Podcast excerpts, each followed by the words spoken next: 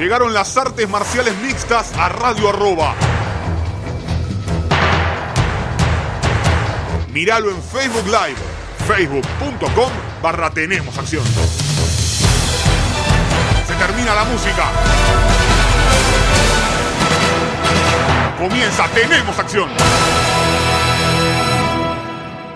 ¿Qué tal amigos? Bienvenidos a una nueva edición de Tenemos Acción en Radio Arroba con todo lo que deja el mundo de las artes marciales mixtas y los deportes de contacto. En este caso vamos a hacer uno de los programas que a mí más me gusta hacer y es casi de, de esos programas que tenemos marcados siempre a principio de año. ¿A qué me refiero? Cómo vienen todas las categorías de cara a este 2021, cómo se va preparando todo para ver quién puede ser campeón, quién puede pelear por el título, quién tendrá la oportunidad titular. Y aprovechando que no hubo evento de UFC este fin de semana, es un gran momento para generar este análisis, para ver dónde quedará cada uno en este 2021 que aparentemente también pinta para ser bastante complicado porque ya empezaron a caerse peleas por COVID. Casi que no empezamos el año y ya con los eventos en Las Vegas empezamos a tener algún que otro problema. Como siempre vamos a analizar absolutamente todas las categorías, de pesado a peso paja, absolutamente todas tendremos el análisis y ver quién puede ser la sorpresa o quién está por ahí de los que pueden llegar a pelear, por supuesto, por los cinturones de UFC. Y sí, mal que me pese, nos tendremos que fijar en eso. Ay, ya me puse nervioso, gente. En eso que a mí no me gusta, pero bueno, es lo que se usa. Vamos a tener que fijarnos en el ranking de UFC, cómo se irán armando las categorías, cómo están planteadas hoy y cómo pueden llegar a plantearse de cara a fin de año. Primero vamos a comenzar con los pesos completos.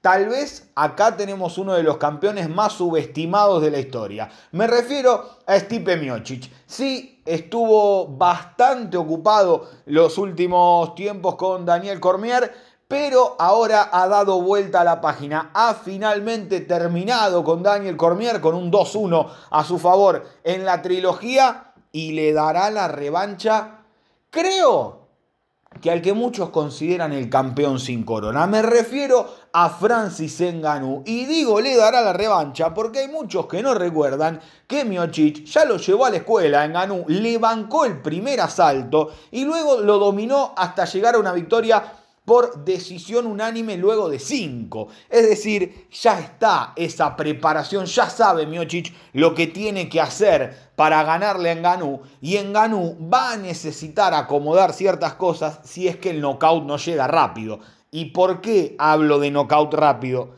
para Enganú? Dos minutos y 42 segundos necesitó para ganar sus últimas cuatro peleas. Se los remarco así. Sus últimas cuatro peleas en 2 minutos y 42 segundos. Madre de Dios lo que pega el eh, camerunés. Pero la verdad es esa. A ver, da la sensación de que nos estamos encontrando a otro Francis Enganú que el de la primera pelea. Da la sensación que este Francis Enganú es un peleador mucho más centrado, mucho más enfocado, que no se va a quemar tanto a lo largo de una pelea, pero no lo sabemos. No lo sabemos por qué. Porque perdió con Miocic la olvidable y fatídica pelea. Luego con Derrick Lewis, que lo mandó a pelear la revancha con Caris Blades en China en un evento que se transmitió por la mañana de los Estados Unidos. Así de enterrado terminó Francis Ngannou. Y de ahí en más no sabemos cómo funciona su cardio. Porque lo que toca lo desarma. Porque lo que toca lo dobla. Porque lo que toca lo noquea. Y si no, pregúntenle a Jairzinho Rosenstruck, que se le dio por salir a cruzar con Enganú. Cuatro victorias seguidas en 2 minutos y 42 segundos total. 30 segundos por cada pelea prácticamente. Un poquito más de 30 segundos por cada... 40 segundos por cada pelea, chicos. Es una verdadera locura lo que hizo Francis Ngannou para volver a recibir esta posibilidad de pelear por el título de la máxima categoría de peso. Del otro lado, sigo diciendo, para mí lo que se lo subestima a Stipe Miocic es inaudito. Las últimas siete peleas que hizo han sido por el cinturón y tiene solo una derrota allí. Entre los dos reinados, cuatro defensas, tres en el primero, siendo este récord de la categoría. Nunca nadie había defendido tres veces consecutivas el cinturón de peso completo. Y ahora le agregó una más, siendo la primera de su nuevo reinado en su última victoria contra Stipe Miocic. Esto será, perdón, contra Daniel Cormier. Esto será el 27 de marzo, a la vuelta de la esquina, cada vez más cerca de la tan esperada pelea entre Stipe Miocic y Francis Ngannou. Creo que está clarísimo quién será el rival del ganador de esa pelea.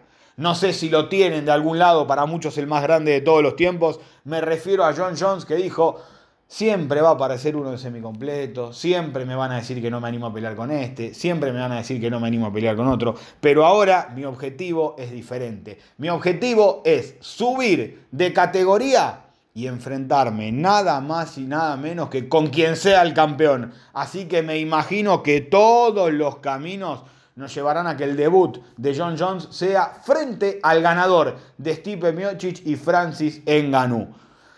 Pavada de reto tiene John Jones, ¿eh? Sea el mejor campeón de la historia de UFC, de los pesos completos, o el mayor pegador de la historia de este deporte. No sé si hay un pegador mayor en la historia de este deporte que Francis Ngannou. Vamos a ver, a no ser lo otro que se me ocurre es que John Jones pida una pelea para meterse en peso completo, para ver cómo se siente. Pero esa la veo medio complicada. Continuando con el análisis de la categoría, en febrero van a pelear el 2, el 3, el 4, el 5, el 6 y el 7. Es decir, los 6 mejores que no son Miocic y Enganú van a estar arriba del octágono, comenzando el día 6 de febrero. Yo no entiendo qué hacen de estelar. Alistair Overeem frente a Alexander Volkov. Será la estelar ese 6 de febrero para empezar a posicionarse nuevamente allí como una posible chance al cinturón. Recordemos, Alexander Volkov estuvo a 10 segundos de pelear con el título, salvo que se le ocurrió tirarle una rodilla con la guardia baja de Rick Lewis que lo terminó durmiendo y desparramando por todos lados. Estas tres peleas, las cuatro peleas, mejor dicho, porque Miocic y Enganú, por supuesto, también, serán estelares en sus eventos. Así que podremos ver y tener a todos preparados a cinco asaltos por si llega a pasar algo.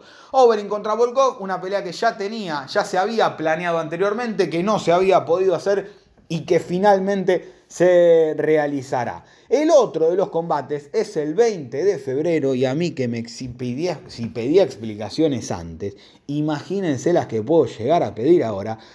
Caris Blades contra Derrick Lewis, pelea estelar. El año pasado creímos que habíamos zafado cuando uno le había agarrado COVID, pero tendremos nuevamente a Caris Blades en una pelea estelar y también a Derrick Lewis, porque tampoco le vamos a caer por todo a Caris Blade. Si a él no le defienden los derribos, culpa suya no es. Así que vamos a ver qué es lo que pasa. Y el 27 de febrero, ante la baja de Dominic Reyes frente a Giri Proyaska, vamos a tener a Jairzinho Rosenstruik contra el francés Cyril Gané. Dos peleadores de la nueva era, no importa la edad, ya, ya saben, eh, a Jairzinho y a, y a Cyril Gané uno los ve hace poco, si escuchan los primeros Tenemos Acción en Radio Arroba, escucharán eh, hablando de los dos y creo que la victoria sobre, sobre Overeem en una pelea que tenía prácticamente perdida, eh, mejor dicho, que tenía perdida y metió una mano de casualidad Jairzinho, faltando 5 segundos también, casi como Derrick Lewis contra Alexander Volkov, lo apresuró a Jairzinho y se terminó notando con alguna que otra derrota del eh, peleador de Surinam que tal vez en otro momento no lo hubiera sufrido porque lo tendrían que haber llevado un poquito más. Y en Ganú era mucho. se veía venir que en Ganú era mucho y se terminó notando ese día en el cruce. Y del otro lado tenemos a Cyril Gané, el nuevo peleador de peso completo francés. Lo vimos pelear en UFC Uruguay, viene cosechando victorias, sigue cosechando triunfos y vamos a ver cómo es que le va. ¿Qué es lo que creo que va a pasar acá? A ver, Pequeño detalle, Caris Blades llega con cuatro victorias consecutivas y en su carrera solo tiene dos derrotas. El problema es que las dos derrotas son con Francis Enganú. Es decir, si Enganú le gana a Miocic y Enganú llega a fin de año como campeón, ¿cómo le das una nueva chance a un tipo que ya perdió dos veces por nocaut? Una si bien es es knockout técnico parada médica porque le inflamó el rostro, no, no podía ver de un ojo, eh, Caris Blaze. ¿Cómo haces para convencer al público de que, y a Dana White, por supuesto, que al fin y al cabo es el que decide, que mereces una nueva chance por el título. ¿Cómo lo haces? ¿A quién le vendés que vos mereces pelear por el título contra alguien que ya te noqueó dos veces? Así que me parece que Caris Blade va a estar hinchando tanto por Miocic como por John Jones para tener esa oportunidad relativamente pronto. No creo que eh, Blades pelee por el cinturón en 2021, a no ser que no se haga la pelea John Jones contra el ganador de Miocic contra Enganu. Entonces, en este revoleo, para mí, el ganador de Blaze contra Luis debería ir contra el ganador de Jairzinho eh, Rosenstruik contra Cyril Gané. De ahí sí sacarías una victoria más en ese caso, Blade ya cosecharía 6 triunfos consecutivos. En ese caso, Luis cosecharía 5 victorias consecutivas. Jairzinho volvería a tener una chance de decir, che, mejoré, quiero pelear con Enganú. Y Cyril Gane diría, hola, estoy acá, sigo siendo uno de los mejores y todavía no me ganó nadie. Así que me parece que por ese lado puede llegar a armarse la categoría de los completos en este 2021. Pasando a los semicompletos, y acá sí me parece que hay lío. ¿Y, cuál es el lío? Y que lo suban a Desaña a pelear por el título, chicos. ¿Va a vender un montón? Demasiado. El 6 de marzo. Blajovic a Desaña, campeón contra campeón. ¿Es una de las grandes caras de UFC marketineras a Israel Adesanya? Sí, lo es. No se lo discuto. ¿Merece Israel Adesanya pelear por el título de los semicompletos luego de apenas dos defensas en peso mediano? A mí me, me suena que no. A mí me suena que le falta una o dos peleas. Dejemos de subir campeones después de dos defensas. Dejemos de subir. Quédese en donde está. Defienda así. Pongámoslo por. Por cinco veces tiene que defender el título para pelear. ¿Por qué? Porque ahora arma todo un lío. ¿Y cuál es el lío? No para Blajovic, por supuesto. Blajovic va a aceptar siempre la pelea marketinera, la pelea del dinero, la que le llena el bolsillo. Por supuesto, le conviene más pelear con Adesanya que pelear con Glover Teixeira, que darle una revancha a Marreta, que pelear con Alexander Rakic, la revancha con Reyes, con Proyaska. Obvio, eso no está en duda y no es la crítica para Blajovic. El problema es qué hacemos con Teixeira. ¿Qué hacemos ahora con Teixeira? ¿Van a hacer Adesanya Teixeira en algún momento si es que Adesanya le gana a Blajovic? ¿Qué va a pasar? ¿Adesanya va a empezar a subir y bajar y defender los dos títulos? Ahí es cuando digo, si hay tantos retadores, ¿cuál es la necesidad? La pelea cantada era Blajovic contra Teixeira y tenía, no era, no era necesario catapultarlo ya a Esaña y meter en esa misma cartelera tres cinturones, me refiero a la del 6 de marzo con Peter Jan Stern y con Nunes contra Anderson. No era necesario, podías hacerlo pelear a fin de año a Desaña con Blajovic y a Blajovic que defienda una o dos veces el título, a Desaña que defiende una o dos veces el título, incluso en 2022. Creo muy, pero muy apresurada esta idea de subirlo a Israel Adesanya a pelear por el cinturón de los semicompletos. Es lo que hay.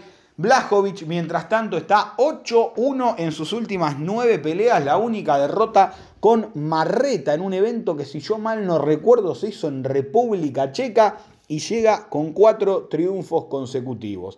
Santos, yo digo Santos como Marreta, nadie, ni él se conoce como Santos. Kunitskaya, que es la pareja, no sabe que el apellido de Marreta es Santos. Va a estar enfrentándose con Alexander Rakic. Recordemos, Marreta viene de ser finalizado por Glover Teixeira. Y Dominic Reyes va a estar enfrentándose a Giri Prochaska, pelea que se iba a hacer el 27 de, de febrero y finalmente parece que ha quedado para el mes de abril por un problema en Dominic Reyes. ¿Qué es lo que sucederá con todo esto, no?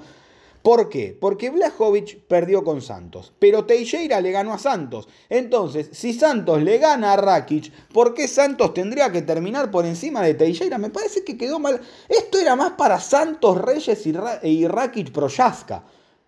Y quedaba claro que Teixeira, el retador número uno, que Proyaska contra Rakic era quien lo seguía, y que Santos contra Reyes era la pelea que después tenía que pelear, por ejemplo, con el perdedor de la pelea por el título, para reacomodar todo. Me parece que acá patina bastante el tema de cómo quedan armadas las peleas. Porque te gana Santos y te gana Reyes y termina siendo bastante complicado y terminás dependiendo bastante de lo que pase con el título. Y otra cosa, Adesanya no empezará a querer esas money fights, esas peleas por dinero, esas peleas importantes. Teixeira, Marreta, Rakic, Reyes, Proyaska, ¿son nombres para tener una money fight?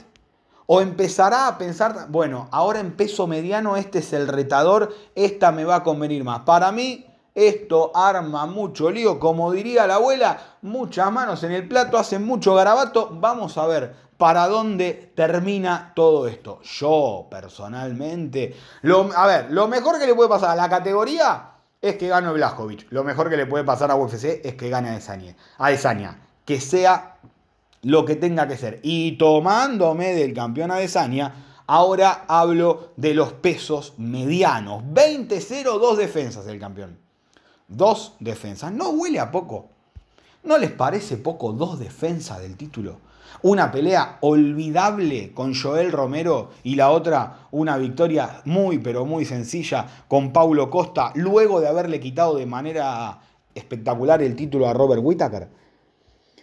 ¿No les parece, no les suena a poco dos defensas por el título después de las cosas que hemos tenido que ver a lo largo de los años con peleadores teniendo 5, 6, 7 defensas y nunca habiendo subido a pelear por el título? McGregor trajo cosas muy buenas y McGregor trajo vicios del boxeo que a mí personalmente lejos están de siquiera agradarme. Una categoría que ya tiene un lindo fin de marzo, principio de abril, eh, mediados de abril, armado con el 20 de marzo, en teoría peleando Derek Branson con el hombre pandemia. Me refiero a Kevin Holland. Cinco victorias consecutivas en un puñado de meses para Holland que lo mete en el top 10 y una gran prueba frente a un Derek Branson que se ha vuelto un probador, se ha remangado, se metió en el barro y se ha metido nuevamente entre los mejores de la categoría. El 10 de abril, Darren Till contra Marvin Vettori. Será la pelea estelar de ese Fight Night. Y el 17 de abril, el, el casi campeón...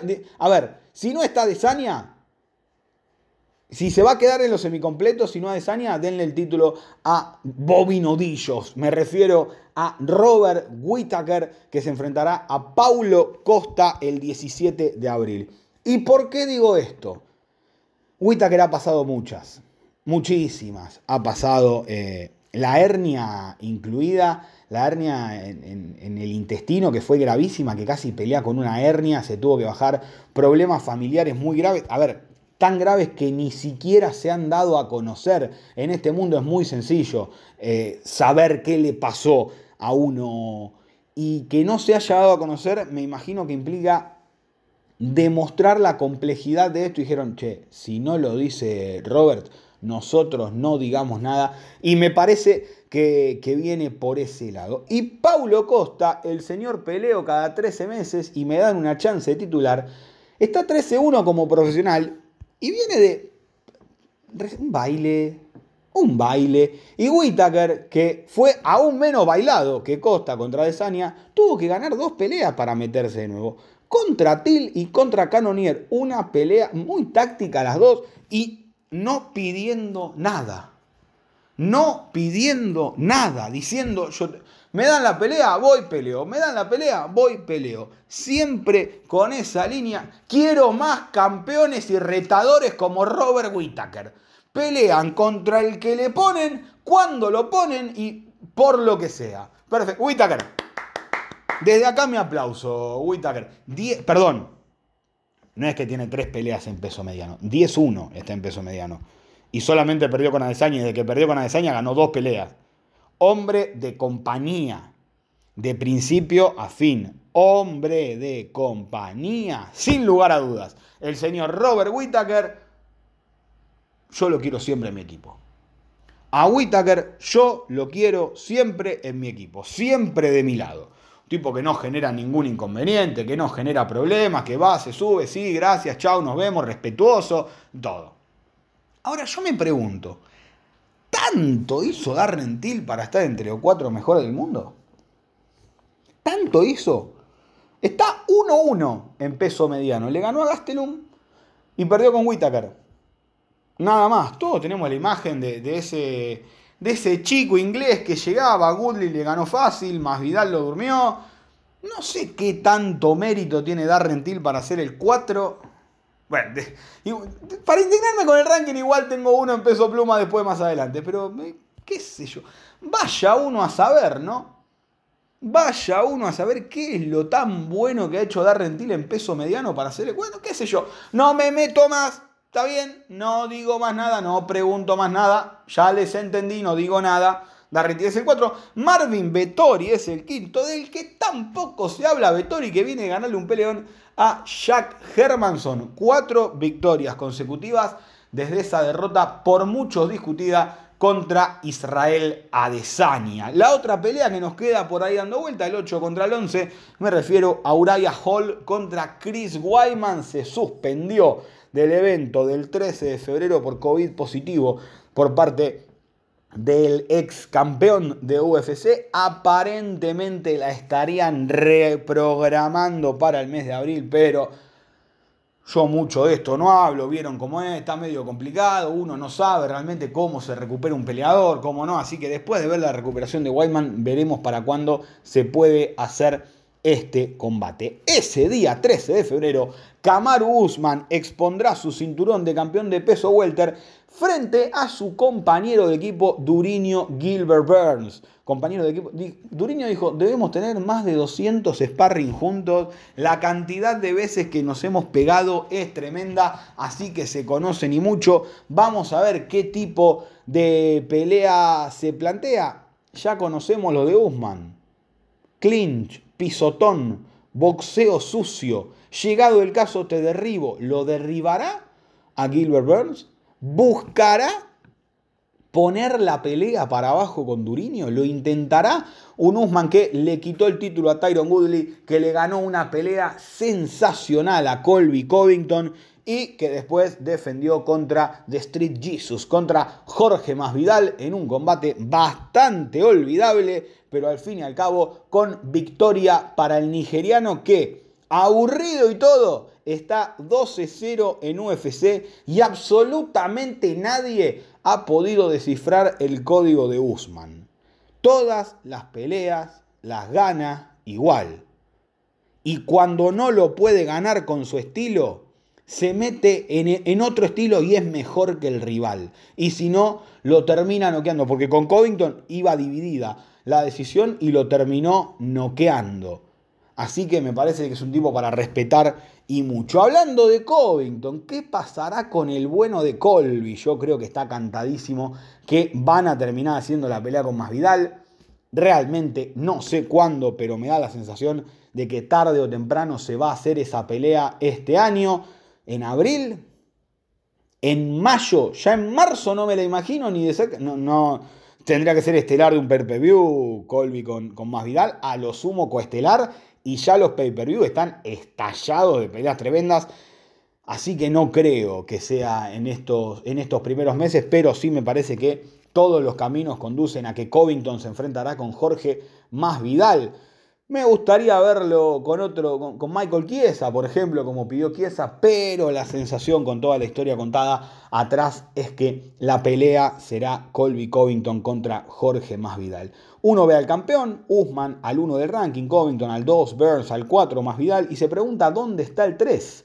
El 3 es Leon Edwards. ¿Se acuerdan lo que pasó con Leon Edwards? Que de repente lo sacaron porque no aceptaba ninguna pelea de los rankings y al día siguiente estaba confirmado su combate con Hamzat Chimaev para el 3, en realidad para noviembre, después para diciembre, para diciembre, después para enero, después terminaría siendo el 13 de marzo. Y acá agarrate porque Hamzat Chimaev está rankeado luego de haberle ganado en peso welter únicamente a Riz McKee, un peleador que fue contratado en julio y que ya no forma parte del roster de UFC.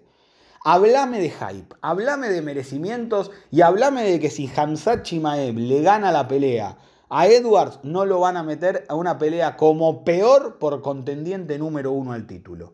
Hablame de merecimientos y me van a decir después que Whitaker no lo merece. Háblame de merecimientos de Hamzat Chimaev, un peleador que en los papeles y en lo que se vio parece imparable. De ahí a que merezca ya estar en el ranking, después de lo que vimos hacerle a, por ejemplo, Chito Vera, Zaleski, Poncinibio, Luque, lo que se han tenido que bajar la cabeza y pelear ellos para meterse, para arañar un lugar en el ranking y que Chimaev gane una pelea en la categoría y lo metan rankeado Cosa rara, ¿eh? Cosa rara porque recordemos está 3-0, pero las peleas anteriores con John Phillips y con Jeremy Merchant fueron en peso mediano. Es decir, de última, ranquealo en peso mediano, no lo ranquees en peso welter. Que quede 14 o 15 en peso mediano, no que le ganes a Risma aquí y seas ranqueado en peso, qué sé yo, no sé. Ojo con Shimaev a fin de año eh, recuerden algo, detalle no menor, detalle no menor. A los dos, a Usman y a Shimaev, los maneja Ali Abdelaziz. Siempre es más sencillo cerrar una pelea entre dos competidores cuando el manager es el mismo. Eso es más que importante. Pesados, semipesados, medianos y welter. Pasamos cuatro categorías. No van a quedar cuatro categorías y las cuatro categorías femeninas que me parece tienen un poco menos de análisis porque hay categorías que están bastante sobradas. Digo sobradas porque ya verán lo que pasa, por ejemplo, en peso gallo y peso pluma femenino o en peso mosca que está todo bastante acomodado. Lo cierto es que de esta manera hacemos la primera pausa en Tenemos Acción aquí en Radio Roba. Dale, llévalo.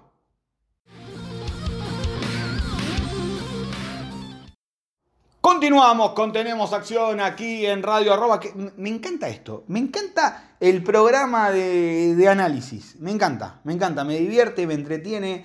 Se me hace divertido ver esto acá, allá, esto, el otro. Y me parece que nos vamos a meter en una categoría Voy a hablar un poquito menos. Si quieren hablar, eh, ver más, más al detalle, vayan al programa de la, semana pasada, que lo pueden escuchar en eh, Spotify o en su servicio de podcast que, que, más le guste. Menos, sí, perdón, todavía no está en Apple Podcast. Ya en algún momento aparecerá, chicos. Perdón, perdón, ya lo sé. A ver, Javib sigue siendo el campeón. A día de hoy aún no le han sacado el título. Poirier claramente es quien va a pelear por el cinturón, sea interino, regular, llámese como se llame, pónganle el nombre que le quieran. Dustin Poirier es el que merece esa oportunidad por el título. Y el otro, como bien dijo el diamante, es Charles Oliveira. Ya basta de negarle la chance a Oliveira. Primero que era. A ver, Entiendo cuando eran seis victorias consecutivas que le faltaban algún que otro nombrecito. Metió Kevin Lee, metió Tony Ferguson, son ocho consecutivas. Tiene que ser por el vacante Dustin Poirier contra Charles Oliveira y a lo sumo por el título interino. Mientras tanto, está Gaethje como el 2 del ranking, que viene de una derrota con Javib. Está Chandler como el número 4 del ranking después del bombazo a Hooker. Tony Ferguson es el 5, viene con dos derrotas consecutivas frente a Gaethje y Oliveira. El 6 es el señor Conor McGregor y el 7 es Rafael Dos Anjos. Poirier Oliveira, Gage y Chandler.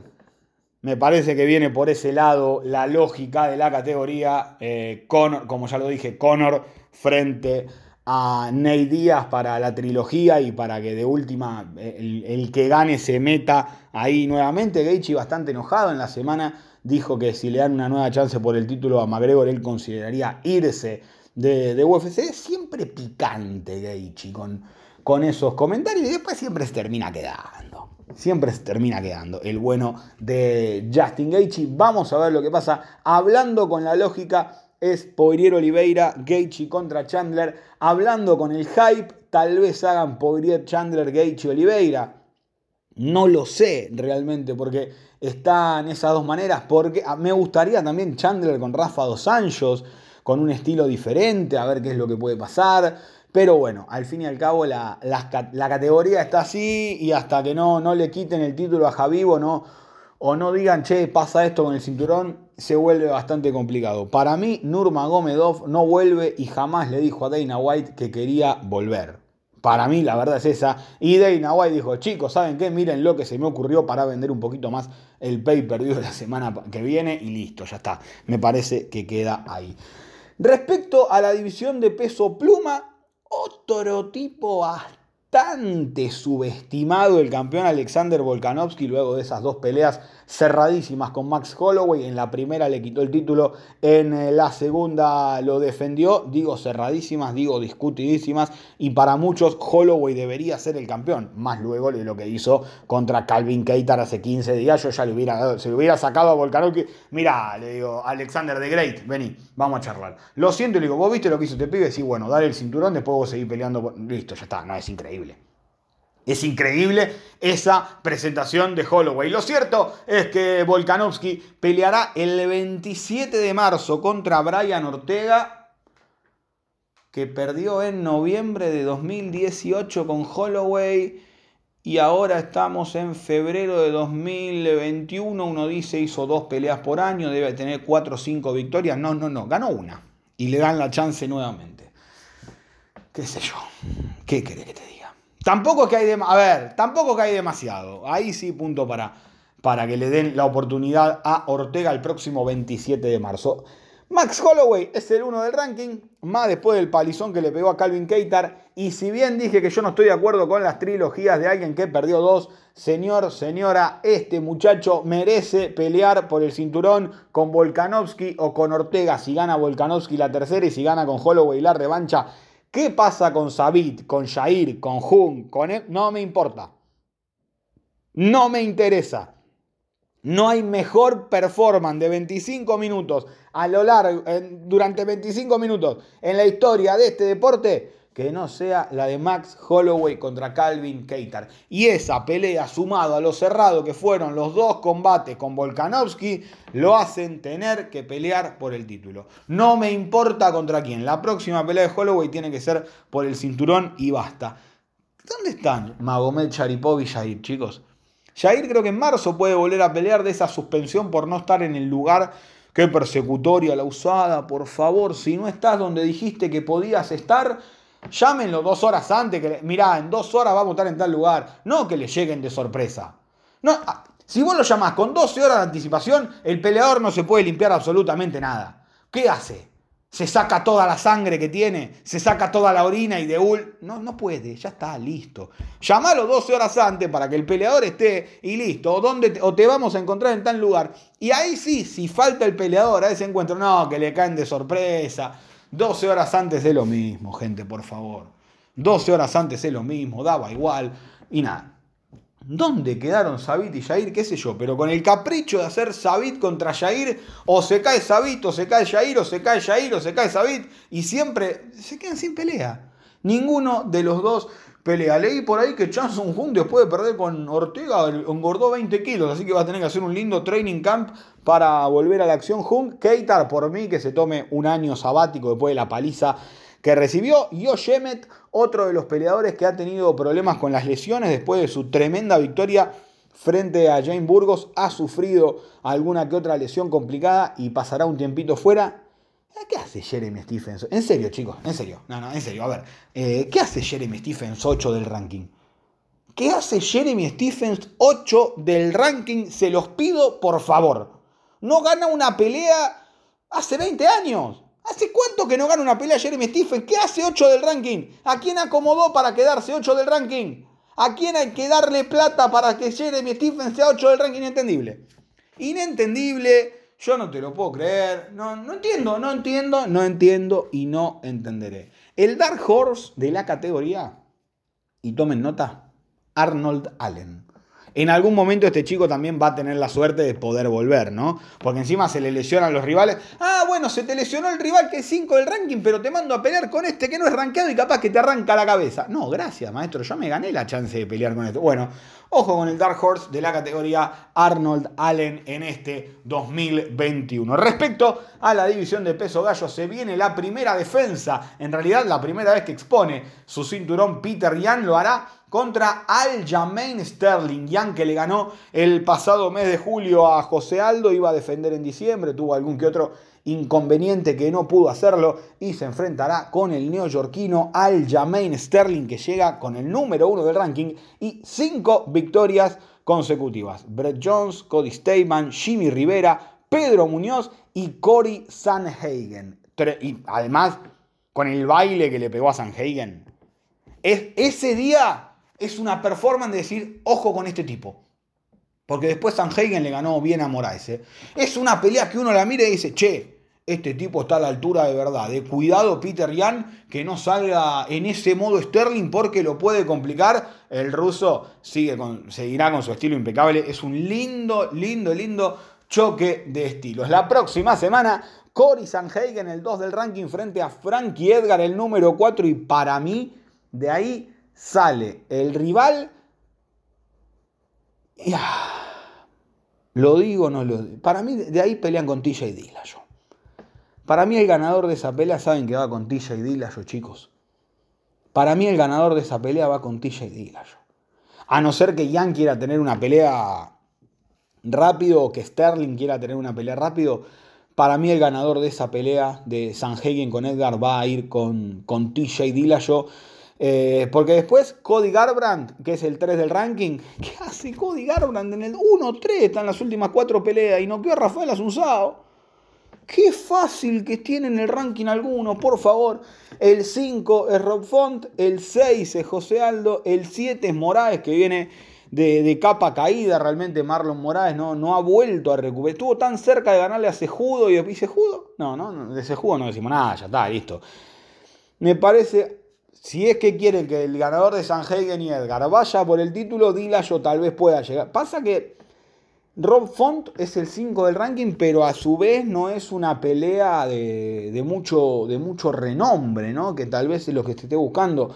Eh, me parece que Puede ir Sanhagen Edgar o si no, a lo sumo con, con, Rob Font. Con José Aldo no lo creo, más que José Aldo estuvo intercambiando algún que otro dardito con Cody Garbrandt, pero Cody no iba a pelear por el título mosca. Bueno, vaya uno a saber. También el 13 de febrero, choque de ranqueados, Pedrito Muñoz contra Jimmy Rivera, linda revancha que tendrán en el UFC 258. Hablábamos de peso mosca y por supuesto tenemos que hablar de la supuesta revancha entre Davison Figueiredo y Brandon Moreno. Me parece que después del empate y de la gran pelea se bajaron las aguas un poco. Al principio, revancha inmediata, revancha inmediata, ahora como que se está charlando todo un poquito más, pero creo que al fin y al cabo va a terminar siendo... Eh, pelea por, por el cinturón entre ellos. Benavides, el 2 del ranking, que mientras siga siendo Figueiredo el campeón, no va a pelear más por el título. Se enfrentará con Askar Askarov el próximo 6 de marzo y atentos al 6 de febrero, Alessandre Pantoya le dará la bienvenida a UFC a Manel Capé. Atentos a esa pelea. Mientras tanto, Alex Pérez, que es el 4, y Brandon Royval, que es el número 6, no tienen pelea confirmada, pero del rebote Figueredo, Moreno, Benavides, Záscaro, Pérez, Roy, Valpantoya y Capé, de ese revoleo, cualquier cosa puede salir bien. Puede salir bien, pero bien respecto a, che, lo que se están pegando estos dos muchachos, ¿eh? de cualquier manera puede salir bien. Ahora sí, vamos a hablar de las divisiones femeninas. Y miren qué rápido quedó hoy de baja la división de peso pluma. Pelean el 6 de marzo Amanda Nunes con Megan Anderson. Ya está. No hay más. No se habla más de peso pluma femenino. Listo. Una defensa tiene en la categoría Amanda, que es contra Felicia Spencer, que fue, mejor dicho, contra Felicia Spencer, y no podemos decir más nada. ¿Y qué problema que tiene Amanda? ¿Qué problema que tiene Amanda? Porque en la otra división, la de peso gallo, donde tiene cinco defensas, tiene como uno del ranking a Germain de Randami, a quien ya le ganó dos veces, y como dos del ranking a Holly Holm, a quien ya noqueó. Entonces se vuelve medio poco interesante que le den, por ejemplo, la chance a Aspen Ladd, que viene de ganarle a Kunitskaya en una pelea que encima tuvo un inicio flojo Aspen Ladd. Le van a dar la chance a Pennington, que ya perdió con Amanda, a pesar de la suspensión por doping que tiene ahora de, de seis meses, porque dijo, uy, tomé un medicamento, me equivoqué, fue y lo comunicó. Le van a dar la chance a Pennington, que tiene una victoria y una pelea malísima. Aldana, que viene de perder con Holly Holm. Juliana Peña, que viene a ganarle a Sarah McMahon, pero que venía de perder anteriormente con Germain de Randami. Está difícil, ¿eh? Qué difícil que tiene el panorama Amanda y si no que se empieza a subir contra cualquiera. Que se empieza a subir, que es lo que a mi gusto, sacando un par de peleas, debería ser también Valentina Shevchenko. Tiene cuatro defensas por el título. Me parece que se viene una de las peleas más complicadas para Valentina. Me refiero a Jessica Andrade. Eh, le a ver, después vemos que, técnicamente para, para, pelear de contra y todos los etcétera que quieran, Valentina es superior a Jessica. Pero Jessica tiene el poder de knockout que no se encuentra eh, fácilmente en, en las peleadoras. Si se levantan las dos al 100%, le va a ganar Valentina, no tengo ninguna duda. Pero podemos encontrar un poquito más de resistencia, ¿les gusta? Porque a Maya le ganó peleando mal Valentina, porque a Chucayán le ganó fácil, porque a Jessica Ay casi la decapita. Digamos que ha tenido eh, peleas bastante, bastante cómodas. Valentina Shevchenko. Bastante cómodas y no por culpa de, de, ella, sino porque sus rivales no están a su altura, que es muy, pero muy alto lo arriba que está Valentina. Yo sigo diciendo, para mí, tiene que ir por el récord de defensas. ¿eh? Para mí, tiene que ir por el récord de defensa. Después, en el ranking, Chau Chukayan, por obvias razones. Chau Maya. La número 3 del ranking es Loren Murphy. Ok, espectacular Loren las peleas que tenga, pero no le puede hacer nada a Valentina, ni sombra le hace. Cintia Calvillo, Viene de perder con Chukayan. Jojo Calderwood, que viene de ganarle a Jessica Ay, pero de perder con Jennifer Maya, esa chance titular que tenía. Para mí, miren qué abajo que me voy del ranking, las 6 y las 7, que es Viviana Araujo. Para mí tienen que enfrentarse entre ellas para ser la rival de, Shevchenko si es que le gana a Andrade y si es que se da esa pelea con Andrade.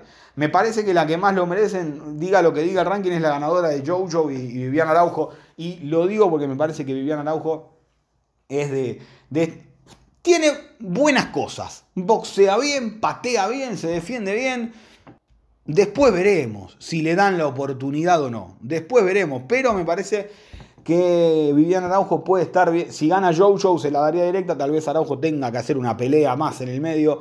Pero tanto Valentina como Amanda me parece que juegan a otra cosa. Y a estar atentos en lo que puede suceder el 13 de febrero entre Macy Barber y la mexicana Alexa Grasso. También puede llegar a pasar algo por, por ahí. No digo de una chance titular, pero sí parecen bastante bien consideradas las dos en UFC, así que ¿por qué no pensar en que reciban una oportunidad, al menos para ser contendiente número uno o tener una o dos peleas más y estar muy cerca del título, más como está la categoría faltante de, de grandes nuevos nombres. Respecto a la categoría de peso paja, Weili Sang es la campeona que ya ha defendido una vez su cinturón en esa batalla épica del pasado mes de marzo contra Joana Jedrzejczyk, el último evento eh, con público al 100%, la tremenda victoria inolvidable, la mejor pelea para mí del 2020, la victoria de Wei sobre Joana. ¿Dónde está Joana? ¿Quién lo sabe? Se, rumoreó por ahí que volverían a abril con Jan Xiaonan, que por cierto es la 3 del ranking de, la, de las tres primeras, de la, o sea, campeona y la tres del ranking son de China. Campeona y la tres del ranking son de China. Ojo con, el dominio chino en, en las categorías, y ojo con el dominio asiático en las categorías chicas de MMA, porque Valentina también es de Kirguistán, chicos. Y si están viendo One, se dan cuenta que hay muy buenas peleadoras asiáticas en, en las divisiones pequeñas. Todos suponíamos que Wei iba a pelear con Namayunas, pero por ahí deslizó Dana White que no la nota Rose con ganas, que está complicado el tema de la negociación, así que tal vez Wei Lee pelee con Carles Parza. Lo cierto es que la sensación que da es que la pelea se hará en el mes de abril, donde supuestamente UFC estaría intentando viajar a hacer un evento en Singapur. Respecto a las demás ranqueadas, Nina Ansarov, luego de ser madre, regresará al octágono el 10 de abril para enfrentarse a Mackenzie Dern. Atentos ahí a la ganadora de esa pelea y atentos también a Marina Rodríguez que viene de una tremenda presentación frente a Amanda Rivas. De esta manera nos despedimos de Tenemos Acción, este programa de análisis. Este, a mí me gusta hacer este programa, chicos. A mí me divierte analizar qué viene, qué no, qué pasa, qué puede. Después nos agarra el coronavirus y se cayeron todas las peleas. Lo cierto es que UFC vuelve el próximo sábado a Lister Overeem contra Alexander Volkov. La pelea estelar. Y Cory Sanhagen contra Frankie Edgar, la coestelar. ¿En serio? ¿En serio? ¿Coestelar? ¿Ex campeón de UFC? Frankie Edgar, bajando de categoría al 2 contra el 4, peleando a nada de pelear por el título, o de pelear con TJ Dillashaw, viniendo los dos de pelear a 5 rounds. ¿En serio? ¿De verdad? Una pelea que puede ser sensacional y además que los necesita. Bueno, no importa. Esto fue Tenemos Acción aquí en Radio Arroba. Nos vemos el próximo lunes con todo lo que deje esa muy, pero muy linda velada de UFC. ¡Chao!